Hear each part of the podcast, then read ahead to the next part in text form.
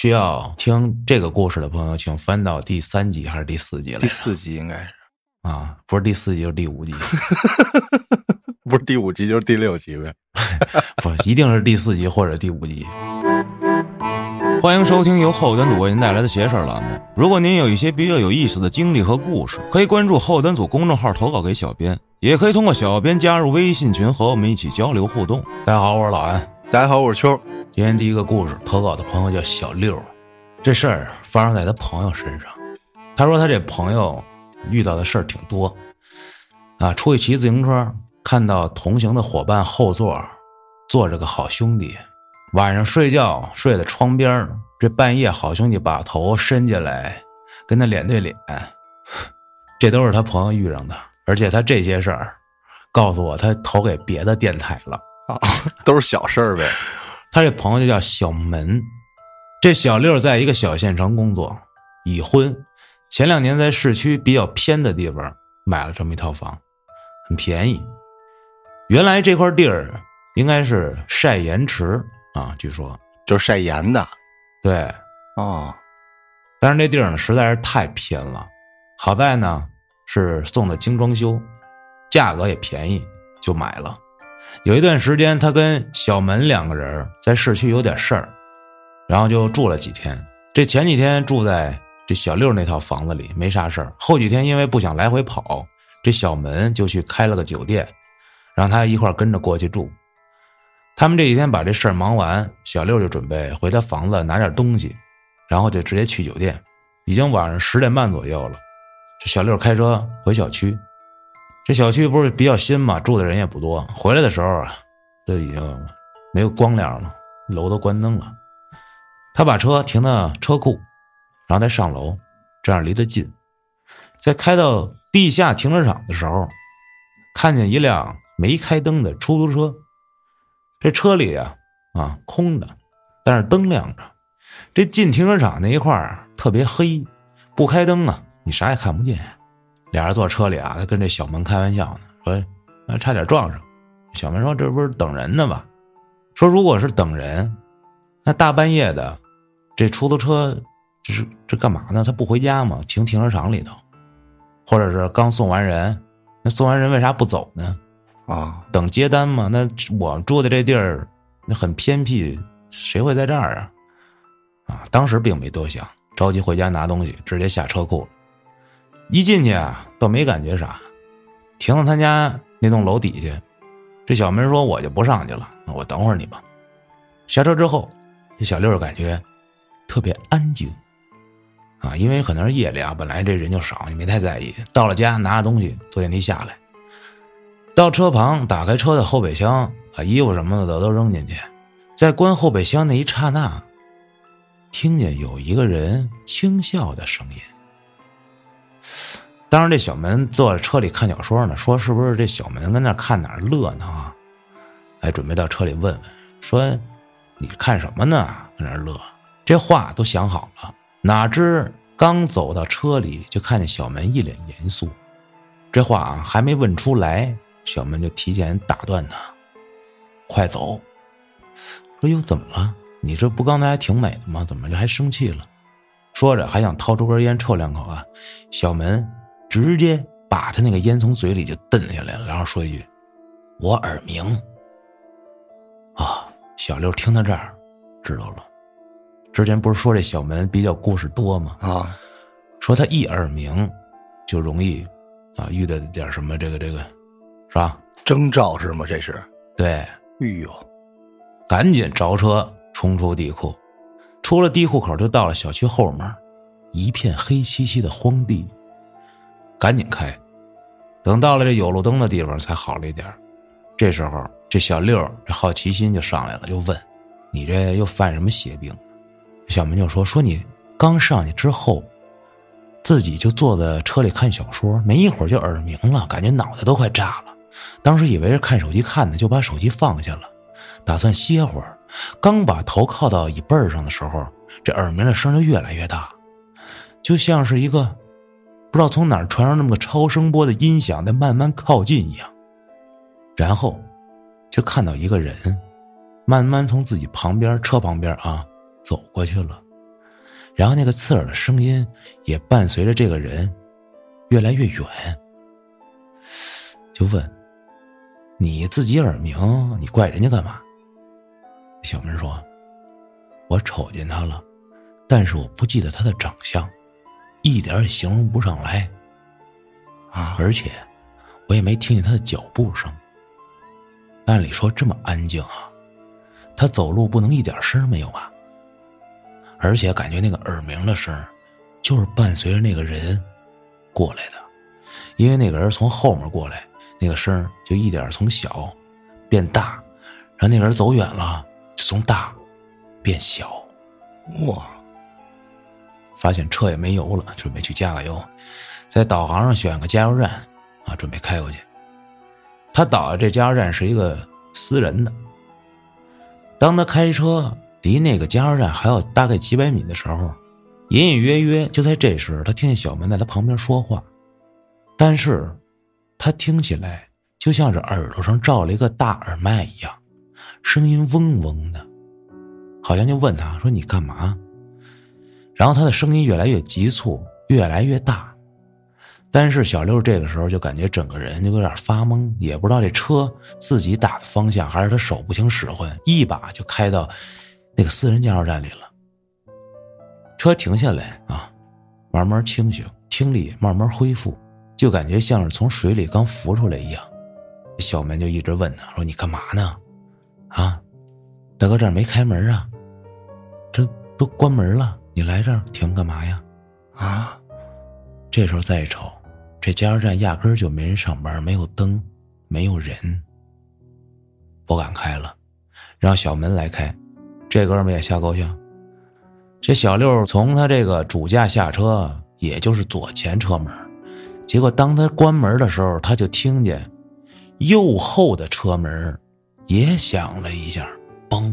哇，和小门上车，缓缓驶离加油站，坐在副驾，整个人懵逼。当车慢慢开出加油站出口的时候，他又看到了一辆没有开着灯的出租车，停在路边车窗贴了黑膜，一片漆黑。这是不是车库里那辆？哎呦，这俩人是不是这这耳朵啥的 老不太好？这叫幽灵出租车。那就是那个车上其实有人，他们看不见而已。不知道小六现在在回想那个出租车，除了灯不亮，它颜色有没有问题啊？像个纸的呗。最开始魏哥他不是就说过，他有一个礼拜连碰四回，有两回是出租车嘛，好像灵车，对对对，啊，就是他那个纸糊的，颜色是跟咱那个北京出租车是别扭。他说那颜色嗯，更鲜艳。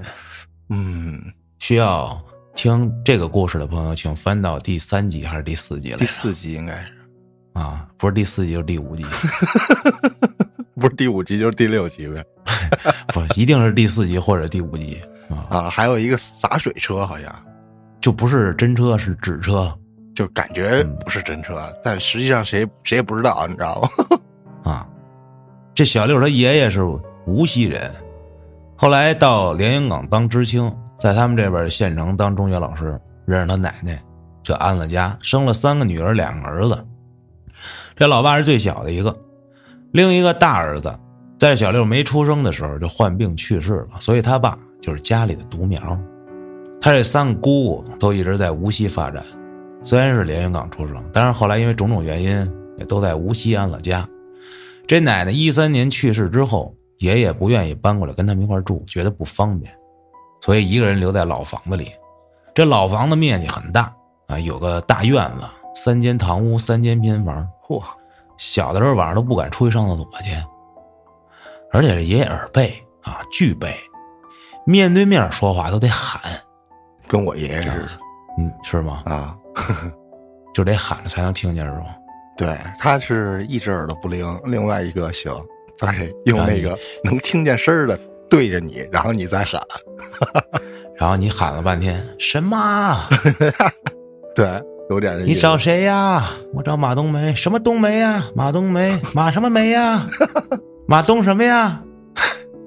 行了，没事了，大爷，好嘞。啊，就是按理说他这爷爷啊，晚上睡觉的时候那是不可能听见任何动静的。啊，但是在他奶奶刚过世那段时间，爷爷总跟他说晚上能听见这推自行车的声、开门的声、翻东西的声。拿着手电出来一看，没有任何异样也没进贼，啊。那哪来的事儿？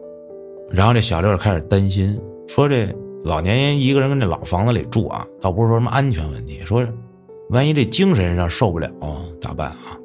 因为当时暑假他自己就搬过去了，跟这爷爷一块住。后来暑假要结束了，他也得回去，也不能一直待这儿啊。后来他爷爷说，他这个老同事给他介绍了一保姆，啊，说是就照顾一下吧，就是来做饭啥的。而且这小保姆比爷爷小很多啊，虽然在他们看来这都是老年人。后来没过多久，这保姆就搬过来了，姓刘。慢慢的，大家也都习惯了。不过时间很快来到了某一年冬天，爷爷说：“哎呦，这边冬天太冷，正好这姑姑在无锡有套老旧小区的闲置房，他俩想搬过去住。啊，心想挺好，而且过去那条件也比这儿强得多。结果这一住，就住了将近十年。哇，而且这期间，在爷爷的授意下，这老房子留下一间堂屋，剩下的全都租出去了，等于说，这爷爷不打算回来了。啊，平常都是电话联系，这爷爷耳背啊，好多次打了好几次才接，听不见。虽然有点担心啊，啊，毕竟有几个姑姑在那边照顾着，应该也没啥，也能照顾到。节假日自己也回去看。说这二二年的九月，这老爸接的姑姑电话，说爷爷中风了，正跟医院抢救呢。说是怎么着啊？说晚上看完天气预报，起身回屋摔了。当时啊，这不是疫情嘛啊，ICU 里不允许家属陪护，所以这几个姑姑一直跟外面候着。后来爷爷醒了，就一直闹啊，这不让医生护士碰，输液也不输。结果这时候才知道，这爷爷啊已经有一点间歇性的阿尔兹海默症。哦，后来家里人就跟这医生商量半天，就轮番到 ICU 里跟爷爷这儿劝你别折腾了，然后打了这叫溶栓药，再观察几天就可以出院了。说出院了，回去按时吃药就行了。也就说这问题不大，不用过于担心。啊，这事儿也就算接过去了。后来通了几次电话，情况也都不错。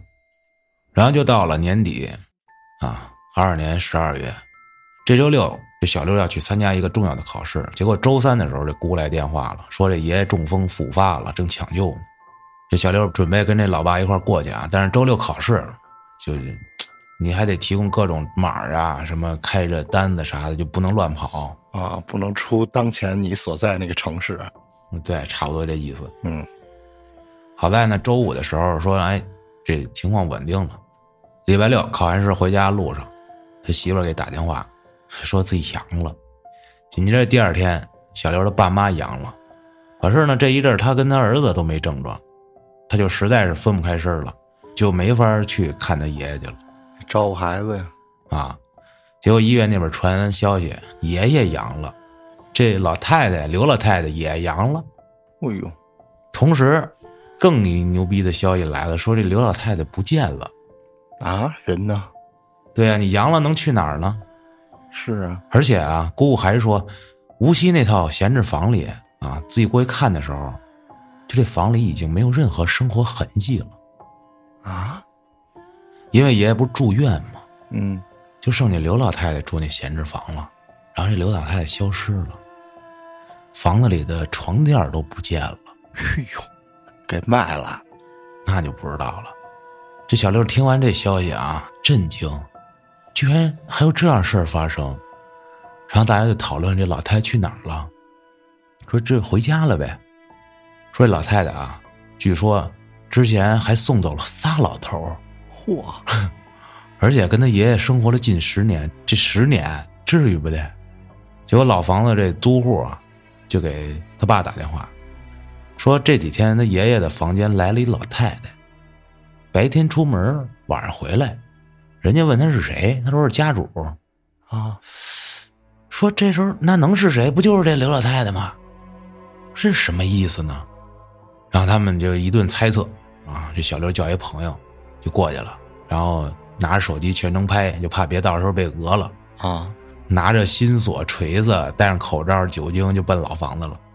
啊，预想的时候我得质问他一下。结果到了地方，果不其然啊，这锁给换了。好在呢，这老式的门只能换挂锁，上去一锤子就干开了。进去之后，啊，他真是服了，说他们的日子都没这老太太过得舒坦啊！我靠，房间里摆满了水果酒，中午吃剩下的卤菜铺了一桌子，哇，然后上房子里转了一圈啊，也没少什么东西。爷爷以前用的办公桌也没被撬开，哎，再转身出去拿新锁把这门锁上，等着这刘老太太回来。这等的过程中啊，就朋友问他：“你打算怎么着？”他说：“那我能怎么着啊？俩人生活这么多年，人家掏钥匙开的门是吧？你也不能说他怎么着的。你说，而且人家也非法所得啥了是吧？啊，说没多久，这老太太回来了。这老太太就问他：‘哟，你是不是那谁呀？’然后这小六当时就想问好多话，想问你从我爷爷那儿卷多少东西走？你为什么要这么干？这那的。结果当看这刘老太太的时候，他就一句话都不想再说了，直接就说了一句“滚”。啊，然后这刘老太太还说的装傻充愣，问了一句差点让小六杀了他的话，然后说问的是啥？说问为什么？我靠！啊，说用方言就是猫。咱也不知道这猫是啥意思，可能在他们那地儿就代表为什么的意思啊啊！然后这朋友见这小六快急眼了，就说让你走，你不应该住这儿，还猫。然后这刘老太也不意外啊，行行，他进屋收拾东西去了。然后走的时候还想把屋里电视给搬走，我靠！然后让他给摁住了。临走的时候，这老太就问他说：“你爷爷那自行车，然后给卖了啊？”说卖了二十块钱，你要不要？你要的话可以给你。我还挺实在。说那可是他爷爷骑了一辈子的自行车啊！哎呦，然后这小六说不要，并且他非常友好的开始破口大骂。结果这老太太走了。后来呀，就听人说说他们这边一直有这种，这是这岁数的妇女啊，专门干这个照顾老头的事儿。这混好了，说不定能分遗产；混不好，这家里有多少东西卷多少东西。哦，有这么一个，叫什么职业啊？临终关怀吗？算是？不算吧？我觉得这得两说着啊，咱接着往下听吧。嗯。后来家里人都转阴了，然后他爷爷的状态啊就很不好，已经不清醒了。护工发来视频，家里都知道，就完了，也快了啊。他说这时候这医院还是不让进。所以说，你身边不能有人。没想到这事儿来这么快啊！就在都转阴的第二天早上，这爷爷就没了。他们开了四小时到了无锡，这时候爷爷遗体已经直接就送殡仪馆了啊啊！殡仪馆车都分配不过来，这不就是去年年底那会儿的事儿吗？啊！而且停尸间已经放不下了，都已经放到原本的家属等候室了。然后就说这后事怎么办？因为啊，这无锡除了仨姑姑，没亲戚，没朋友，就只能说从简啊。这几天呢，就去了爷爷生活的房子，阳台上放了几箱酒，屋里还有几包烟。就问他姑姑怎么回事啊？啊，因为爷爷是戒烟戒酒的呀。这刘老太太一女同志又抽烟又喝酒吗？啊，这姑姑说，开始的时候爷爷是不抽烟喝酒的，这刘老太太抽烟，那也是出去背着抽。后来爷爷也被她带上了，抽烟喝酒就有一段时间了，就一样。哦，这姑姑要劝，还让爷爷给骂了，说有一年中秋，爷爷专门打电话让他姑姑给买点好酒，说一定要好的。后来呢，姑姑买来的是从嗯酒厂里买的，属于这种包装不好，但是不卖的啊那种啊内供啊，但是味儿特别棒，纯粮的。结果这阳台放的就是姑买的那个，然后这刘老太觉得不好喝，就一直放着。说后来明白了，原来。这爷爷可是一直巨健康，那后来怎么中风啥的，那就可能找着原因了。喝酒喝的，喝酒抽烟这样呗。啊，结果火化这天晚上，他跟他老爸一块去抬这爷爷遗体，因为已经没有足够的工人了，整个房间横七竖八都是盖着白布的。我的妈呀！哎呦，这脚下只要不留神就能碰到别人。我地上都是，那那摆在哪儿啊？哇，这后来拿的骨灰都已经是晚上了，开四小时连夜返，凌晨三点到的公墓，跟老爸在公墓山脚下睡了一宿，天亮把爷爷给葬了，没有大操大办，下葬时候就他们几个人，哎，跟我家真像，啊，偶尔会梦到爷爷，梦里感受到爷爷走的时候带着的那种幽怨，因为没有人陪在他身边。哎呦，他说的这最后这个故事，让我一下就给我带回去年年底那会儿了，然后今年年初那那一阵儿，我也有点这感觉。就感觉当时这整个北京都是纯灰色的。还有那段时间，就是医院不让你看这病人，我觉得特那什么。而且就算这老人阳了送医院去，没有用，啊，没有任何一个治疗方法。这一说阳，我都突然都感觉好久，这词儿好久没在脑子里出现过了，就是有点有点陌生了都。也有好几阳的，那就不知道了，身边也没再说了，反正是啊，就说这症状就是发烧感冒，但是老年人这发烧感冒，他可能有基础病他就重，你送到医院去也没有任何治疗方法，就感觉你就等着判你到底是死刑还是死缓的那种感觉啊，啊，特别无助吧，绝望那种感觉。那那段时间是挺魔幻的，就然后一切发生的特快，然后所以大家都挺懵的，你知道？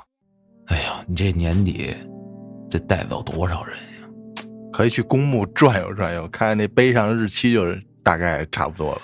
你就看今年鬼节烧纸那堆纸，那堆地上的圈有多多啊！比起往年，你就能知道了。啊，哎呀，还有他家这刘老太，不是他家的啊，就这老太太也挺邪门的，我操！嗯这我觉得啊，他这里头省略了好多他写的这些个人的想法，我没念。嗯，嗯，我觉得嗯这种事儿还是因为你没有一个标准评判，嗯，对吧？所以说我就还只能客观点儿我只能讲他描述这刘老太太干的什么什么事儿，然后就让大家去想就完了。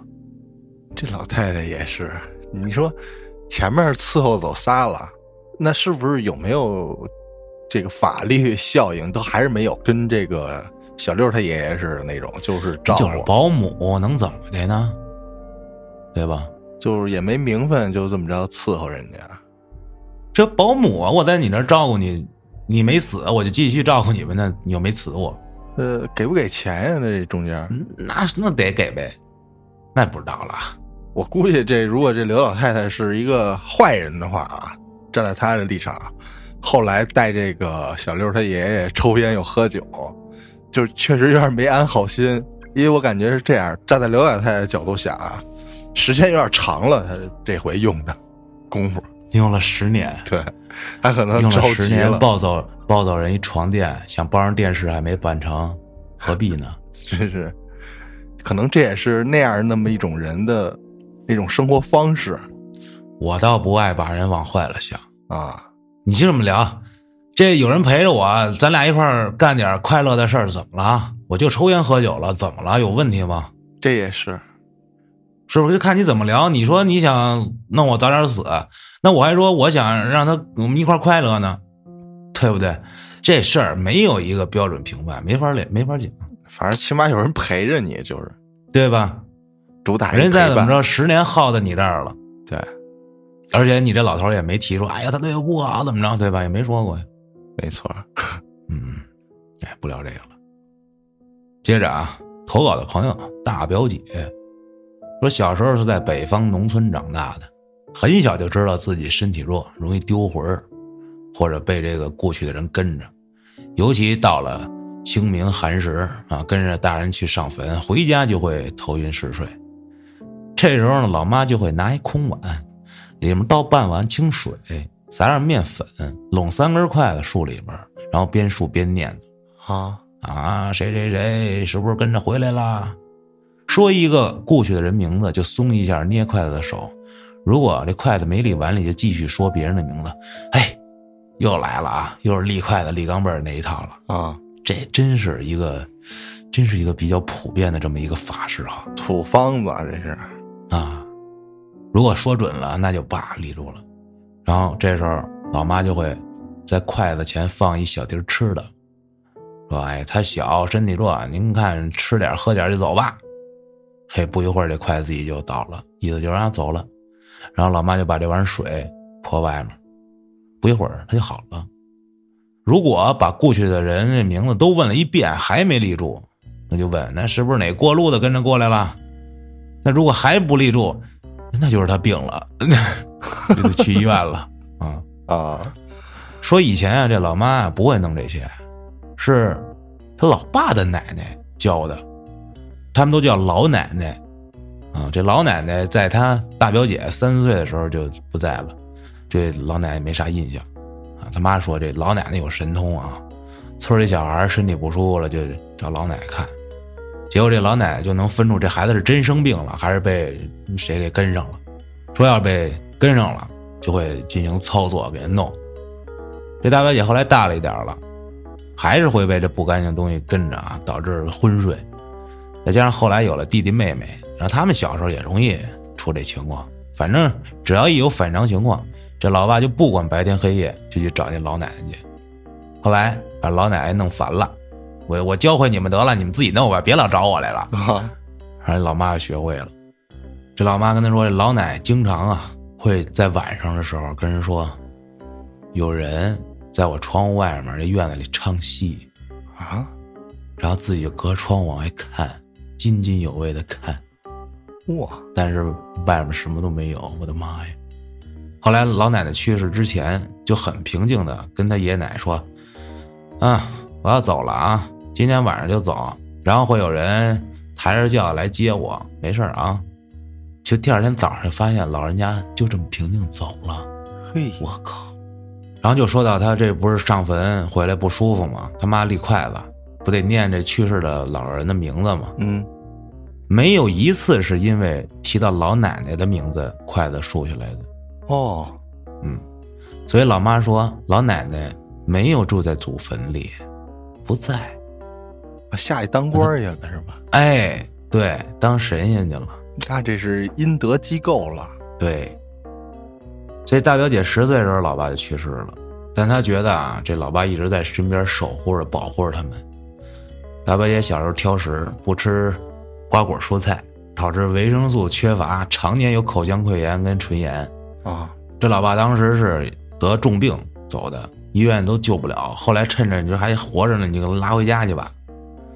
那时候这弟弟妹妹也小，就住在亲戚家里。这老妈跟家里的亲戚就在他家陪着他爸。后来一天早上起来，他被叫醒了，说让他去看去。到家的时候，这老爸已经抬在堂屋的门板上了。在他看他爸那一刹那，就自己明显感觉到嘴里的溃疡一下子全消失了，嘴也不干不疼了。说那一下他就知道，是老爸把这些疾病给带走了。哇！而且一直到现在，这大表姐都快四十了啊啊，照样挑食，不吃瓜果蔬菜。虽然因为这原因得了其他的毛病，但是再也没得过口腔溃疡。就直接老爸一走，把这根儿给带走了。这 后来老爸走了没几天，他做一梦，梦见和弟弟妹妹在院里玩这院里的围墙啊，就是篱笆。老爸就在篱笆外面看着他们，哎，就喊哎，哇！但是呢，这老爸就是不动，啊，就站那儿。然后这梦又变了，啊，就变成自己家门口了。老爸要骑自行车去一个很远的一姥姥家，说他也要去，自己就爬上这车后座，然后老爸就把他抱下来，他就再爬上去，然后就再被抱下来，就这么重复。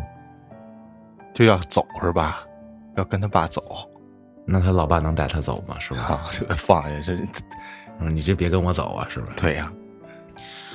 那会儿老妈也做过一梦，梦里啊，老爸要去很远的地儿做生意，回家收拾衣服。老妈说：“我跟你一块儿去吧。”老爸就是不干，最后拎着包甩开他妈的手就走了，就是想回来看看。哎呦，说老爸去世的时候那年啊是春天，在秋天的时候，家里突然来了一只大狗，大白狗，浑身毛倍儿干净啊，很乖，一看就不是流浪狗，就不声不响的突然出现在他们家大门口，而且还赶不走了。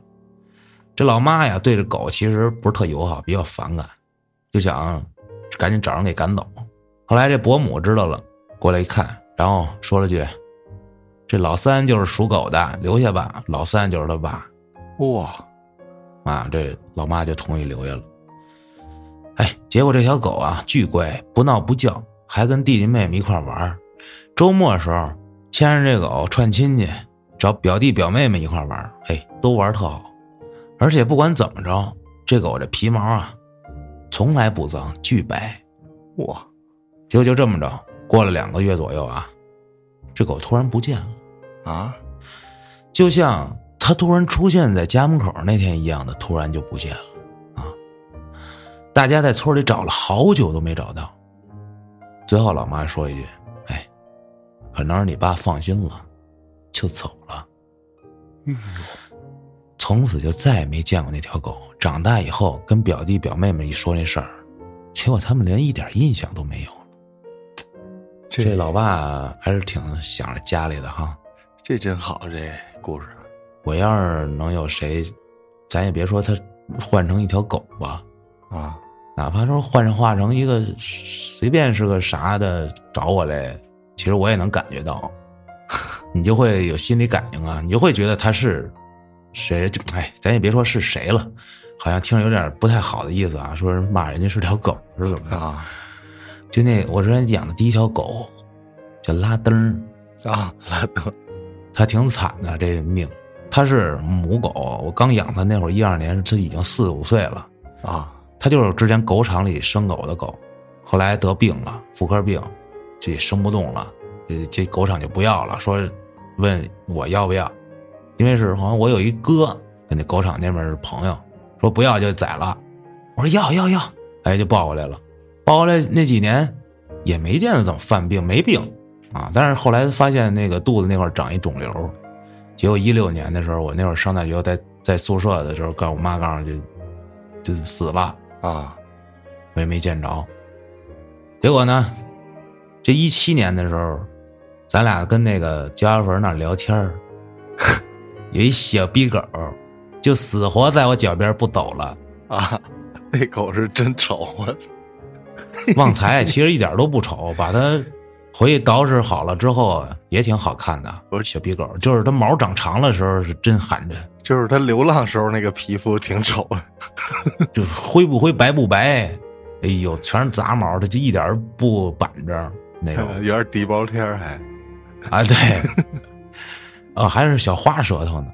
是吧？嗯，就这么着，我就说我回家了啊，不跟你玩了。一路从家坟跟着我走到七星园，我中途还还还扫了辆小黄车，我说我我可走了啊，你别追我了。啊，我扫着车，他在后面跑着追我，主要是给他吃的，他也不吃，我看不吃啊。啊，这挺邪门儿然后呢，我就到了这个楼道里了。我说你你你走吧，你还知道回家的路吗你？啊我就说我上去吧，我上到二楼，我就从那窗户那往下看，结果就看那小狗就还坐在那个楼门口，就往上看着我。一下我说这不是拉登找我来了吧？啊我就下去了。我说到他面前，我说你你跟我走不走？你要跟我走，那咱就回家。结果这一回身，我往楼道里走，它真跟着了，真听得懂我说话。就这么着给养了。但是它这性格跟拉登是真不一样，太他妈闹腾了。出去遛狗就不让拴，疯跑啊，带着我们家那傻逼金毛一顿跑。但是有一点就是它从来不跟我凶，那就狗跟谁都凶啊。后来也是因为我这个人原因养不了了，就送人了。后来据说死了，不知道是死了还是跑了，反正。对，反正送的那家也他妈不咋地，真的我，哎，我挺无语的这事儿，我我后悔到现在了，遗憾嘛。啊，那会儿比较怎么说呀？我的生活都成问题，我那大金毛那么大个，让我养的三四十斤，啊，严重营养不良，营养不良啊，我也吃不上饭，他也吃不上饭，反正我，哎，就这么个事儿吧，不想再说了。大家可能今天也听得出来，我这嗓子不太不太好，哎呦，可能我得去医院了。最近这嗓子是一直越来越不好，没准哪天我就啊吧啊吧啊吧啊吧了。那就是老天要收你吃饭的家伙。你说那真的是不让我活了，那就。本来这饭都快吃不上了，还他妈的就连吃都不让吃了，哎呀，气死我了！行了，今天也就聊到这儿了，感谢各位的收听，咱们下期再见。